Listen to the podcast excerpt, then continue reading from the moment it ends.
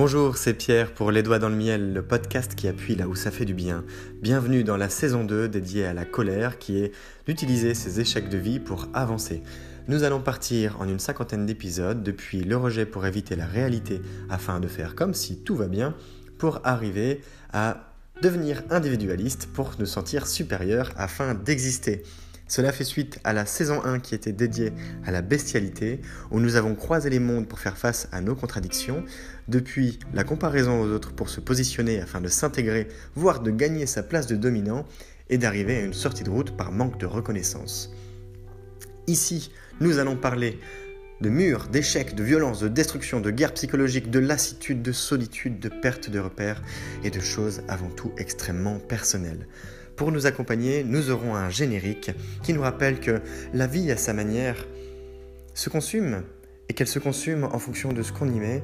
Et ce podcast est dédié à y mettre un peu de miel, un peu de bonheur, un peu de sucre, de choses qui sont plaisantes. Néanmoins, à vous de savoir l'apprécier. Et pour ce faire, nous aurons l'honneur d'avoir le rappeur Lotfi qui nous a dédié, eh bien, la musique servira de générique.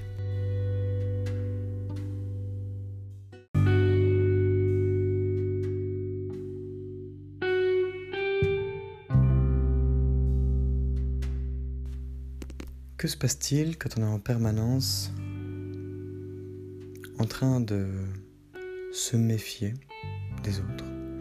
Que se passe-t-il quand on est en permanence en train de défier les autres? Leur autorité, ce qu'ils font, leurs mots.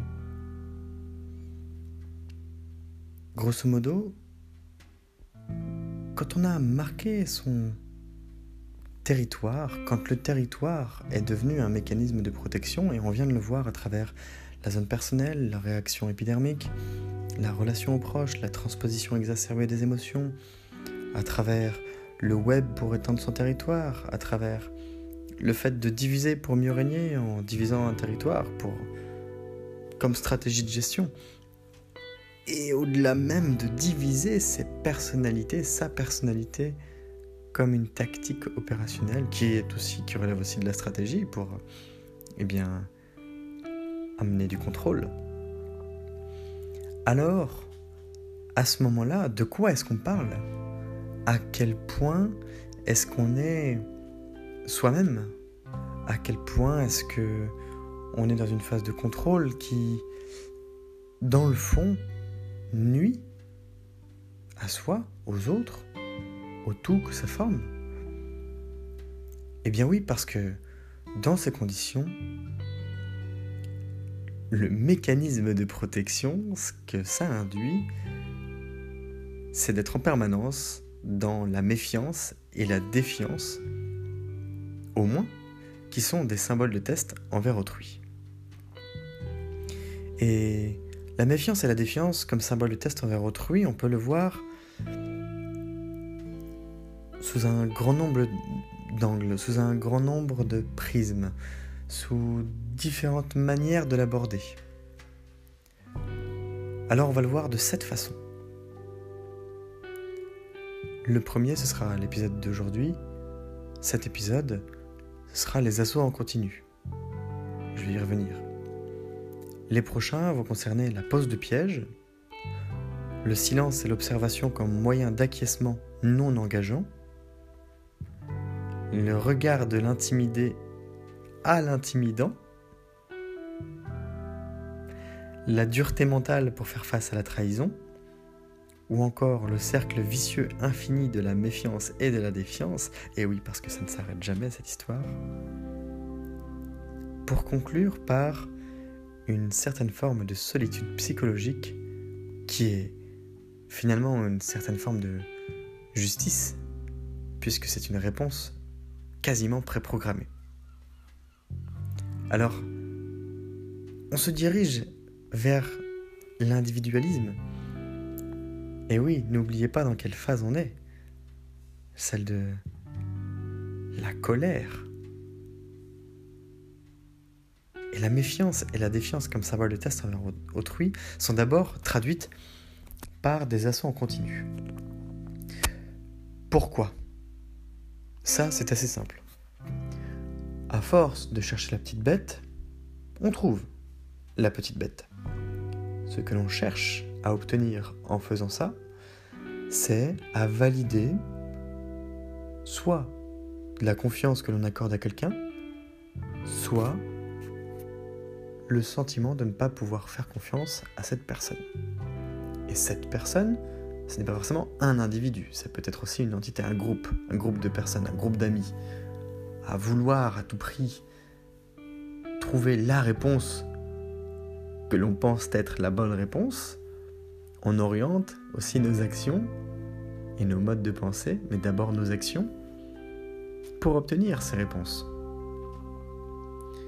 C'est un petit peu comme si je disais,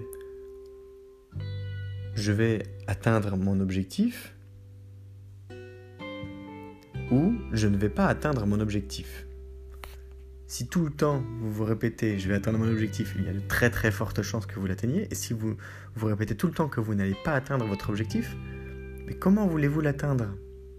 Eh bien, valider que vous ne pouvez pas avoir confiance en d'autres personnes à travers une succession d'actes de méfiance et de défiance finit par correspondre à ne pas atteindre son objectif.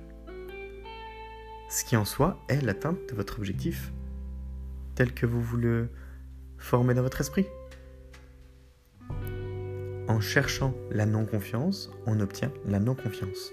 En cherchant la confiance, on obtient la confiance. De ce point de vue, on peut l'observer de plusieurs manières. La première, ça va être la liaison avec la loi de l'attraction. Je pense d'une certaine manière, ces pensées sont interprétables par les autres, et j'attire à moi ceux qui pensent de la même façon. J'ai confiance en toi, tu as confiance en moi, on s'attire tous les deux. Je n'ai pas confiance en toi, tu as confiance en moi, on finit par ne plus avoir confiance l'un en l'autre, tous les deux. Et donc on se repousse. On peut le voir aussi comme une forme de justice immanente. La justice immanente, ça signifie tout simplement que la conclusion à laquelle vous arrivez était induite depuis le départ, dans les mots que vous employez, dans les comportements que vous, montrez aux autres, dans les réflexions que vous amenez. Si à la base, vous n'êtes déjà pas convaincu de la confiance que vous pouvez faire à quelqu'un, la méfiance que vous allez mettre en place en permanence implique qu'à la fin, vous allez finir par ne pas avoir confiance en l'autre, mais l'autre n'aura pas confiance en vous non plus, puisqu'en permanence, vous êtes en train de le remettre en question envers vous ou envers la situation. Ce qui est donc très compliqué. C'est très simple, mais c'est très compliqué. C'est très compliqué parce que ce qui se cache derrière ça, c'est notre personnalité. Et notre personnalité, elle est complexe et elle rend compliqué les choses. Au lieu de prendre tout de manière extrêmement simple, de vivre dans le présent et euh, de faire euh, le B à bas des choses, de dire euh, eh bien A plus B ça fait AB, nous on passe par tout un tas de d'accents circonflexes, de puissance, d'intégrales, de dérivés, de, de, de tirets, de compléments, etc. etc. On s'embourbe. On s'embourbe le cerveau, mais d'une force. Et on est très doué pour ça, rendre les choses compliquées. Elles ne le sont pas à la base. Pourquoi on ne sait pas se dire les choses? Parce qu'on a les chocottes. On ne sait pas faire, on a les chocottes.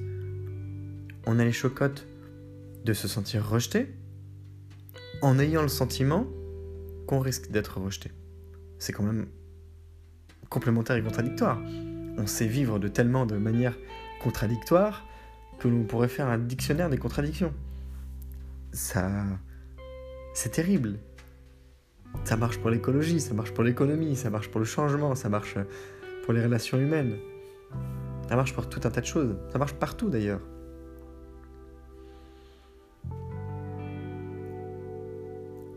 La difficulté à cet endroit-là, elle est de comprendre, déjà, d'accepter que l'on est dans ce mécanisme-là.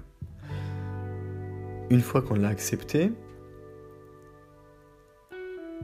alors on peut faire deux choix.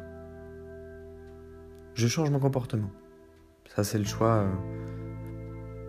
de la personne qui est rationnelle avec elle-même et qui se dit Ok, puisque je méfie et que je défie, je me méfie et je défie chacun et chaque action pour être sûr que je peux avoir confiance en l'autre et donc en moi-même, le fait que je me rende compte de ça symbolise que je suis à une étape où je me remets moi-même en question. Je dois donc faire des choix. Je continue ou j'arrête? Si j'arrête, alors c'est bien parce que ça met une étiquette j'avance positivement. Si je continue, alors dans quel jeu est-ce que je me, je me mets? Dans quelle posture est-ce que je me mets? Continuer, ça veut dire qu'on procrastine, on n'a pas encore accepté. Le fait d'arrêter est une symbolique très forte, parce que on arrête de se faire souffrir, on arrête aussi de faire souffrir l'autre. Être méfiant en permanence induit une pression sociale. Défier en permanence induit une pression sociale. Cette pression, elle est de soi à soi, de soi vers les autres, et des autres pour les autres. Ça ne permet pas de s'épanouir dans un climat viable collectivement. Ça ne permet pas de construire un environnement épanouissant. Et ce n'est pas la démonstration de ce qu'on peut appeler un esprit de croissance. Pousser les autres de l'avant, ce n'est pas en permanence les, défier ou se méfier d'eux. Surtout quand cette posture est d'abord une traduction de la méfiance et de la défiance que l'on s'accorde. C'est, ce n'est pas compliqué, en fin de compte. À chaque fois que vous faites quelque chose, c'est parce que vous vous le faites à vous-même. Quasiment en permanence. Ça ne veut pas dire que c'est simple d'en sortir. Ça ne veut pas dire que c'est facile. Et c'est la différence qui existe, encore une fois, entre ce qui est bien et ce qui fait du bien. Ce qui fait du bien, c'est ça peut être le fait de prendre un bonbon. Ce qui est bien, ça va être le fait de réguler votre alimentation. Pour, euh, pourquoi pas, vivre 7 à 10 ans de plus que si vous vous gaviez de bonbons toute votre vie. Je prends un exemple un peu raccourci. Si vous êtes euh, sensible à l'alimentation, ça vous parlera sûrement. Si vous ne l'êtes pas, sachez que le premier facteur entre ceux qui vivent longtemps et les autres, c'est la nutrition. Les athlètes de haut niveau, les, ex-athlètes de haut niveau vivent en moyenne 7 ans de plus que les gens qui ne l'ont jamais été, et les riches vivent en moyenne 11 ans de plus que les gens des autres classes. Dans les deux cas, c'est de l'alimentation qui fait la différence en tant que premier facteur. Parce que dans les deux cas, eh bien, l'alimentation est un vecteur de performance. Pour l'athlète, une bonne alimentation est un élément de détail qui lui permet d'être premier plutôt que d'être huitième. Pour la personne riche, c'est aussi parce que l'alimentation de qualité, avec des produits frais, peut-être des restaurants ou même chez lui, est conçue avec des produits de qualité. Chez les personnes de classe moyenne ou de classe pauvre, le premier truc qui est supprimé, c'est l'alimentation. Les gens préfèrent acheter des paquets de pâtes à 70 centimes et des paquets de cigarettes à 8 euros. Ou des paquets de pâtes à 70 centimes et des tickets d'euro million pour 10 euros. Mais ce n'est pas le débat. Même si c'est extrêmement frustrant sur le plan sociétal, le débat d'aujourd'hui, c'est celui de la méfiance et de la défiance. C'est facile de prendre du, recul. c'est pas nécessairement facile d'avoir la démarche de le faire. Mais une fois qu'on est dans cette optique, on peut prendre du, recul.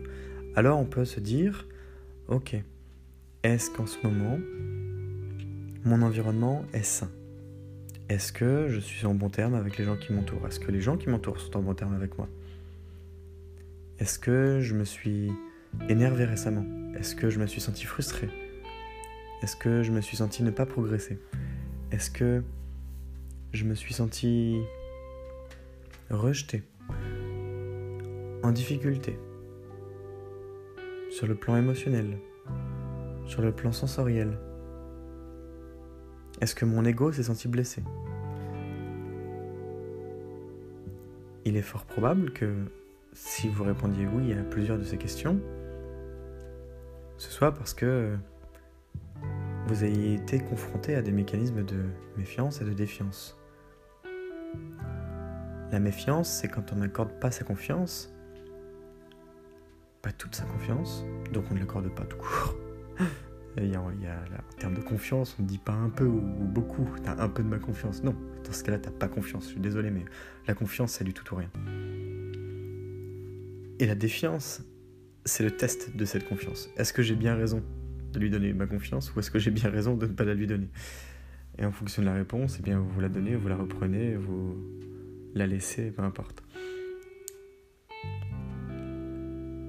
ça me fait penser à l'adage on est riche que de ce que l'on donne, mais euh, on peut aussi reprendre, même si parfois ça ne se voit pas physiquement. Si vous avez répondu à oui à plusieurs de ces questions, alors posez-vous posez d'autres questions. Euh, qu'est-ce que je mets en place en ce moment qui fait que dans les relations que j'ai eues, je me sois senti comme ça. Dans quel contexte est-ce que ça s'est déroulé? Avec qui? Est-ce que ça s'est déroulé plusieurs fois avec les mêmes personnes? Est-ce que ça s'est déroulé plusieurs fois dans les mêmes contextes? Qu'est-ce que ces personnes ou qu'est-ce que ces contextes avaient en commun? Qu'est-ce qui a fait que, d'une certaine manière, je me sois senti braqué? Comment est-ce que ça a dérivé? Et par rapport à ça, quel problème ça a créé? Qu'est-ce que ça a impliqué? Comment vous vous êtes vraiment senti Combien de mots arrivez-vous à mettre en place pour euh, décrire la situation? De quoi auriez-vous eu besoin à ce moment-là pour vous sentir mieux? Comment auriez-vous pu faire différemment pour éviter cette situation. Mais attention, pas l'éviter au sens oh là là, je fuis, j'applique la technique de l'autruche, non. Qu'est-ce que vous auriez pu mettre en place de manière responsable? Repensez à l'ownership, à la responsabilité. Qu'est-ce que vous, vous auriez pu faire de différent pour que ça se passe différemment? C'est souvent une question de perception. Les émotions qui nous envahissent sont des choix. On ne choisit pas nécessairement de ressentir quelque chose à un moment, mais on choisit de les laisser prendre de la place.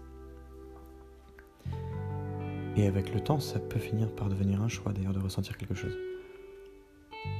Cependant, qu'est-ce qui ferait notre humanité à ce moment-là si les émotions ne rentraient plus dans notre vie comme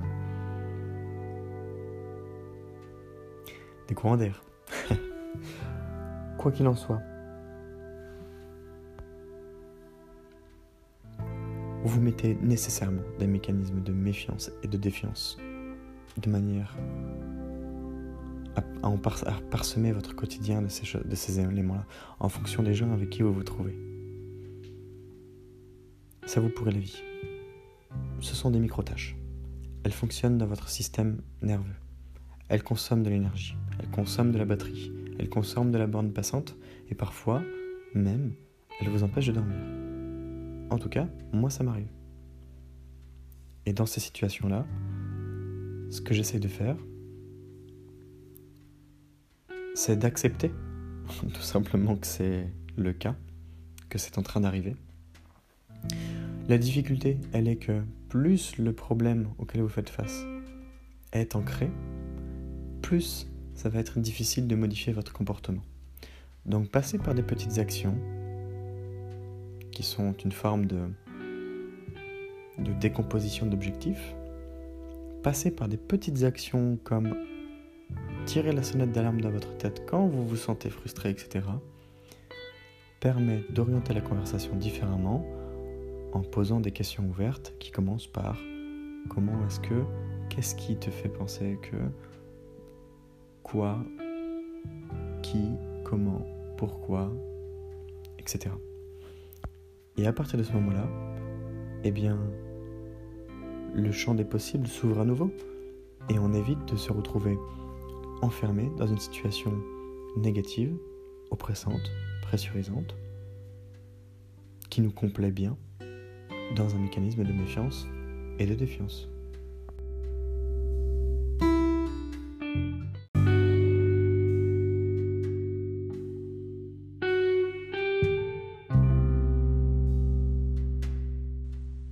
Je vous invite à partager les idées qui vous sont venues pendant l'écoute de ce nouvel épisode du podcast Les Doigts dans le Miel.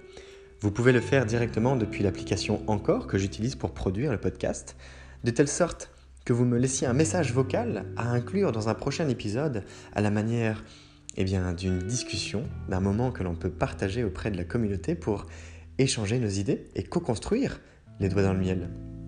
C'est tout l'intérêt, comme l'ont fait Sophie, Raissa ou encore Khaled. Je vous invite également à liker, commenter, partager la page Les Doigts dans le Miel sur le compte Instagram pour agrandir la communauté, faire s'émanciper notre groupe qui se construit déjà et pourquoi pas toucher des personnes qui en auraient besoin. Je vous remercie également de vos messages de soutien qui aident à faire progresser le podcast, qui contribuent à sa co-construction tout naturellement et au partage d'idées qui peuvent être eh bien, parfois révolutionnaire. C'est Pierre, Les Doigts dans le Miel, le podcast qui appuie là où ça fait du bien. Je vous souhaite une belle journée.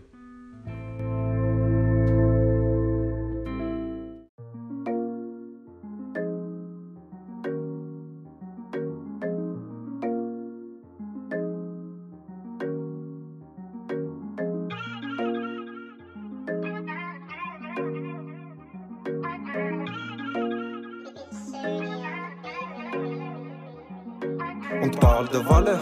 Non, n'aie pas peur, viens faire un tour sur le podcast. Le podcast du bonheur, les doigts dans le miel, le miel dans le joint. Je refais le monde avec mes mains, je fume et je m'en vais loin. Je rêve d'abondance, d'assurance, de bonheur et de bienveillance avec certitude. Je t'invite à prendre connaissance du podcast de changement, de se faire du bien-être. Non, pas de pression, viens faire un tour, viens faire connaissance. Les doigts dans le miel, le miel dans le joint. Les doigts dans le miel, le miel dans le joint.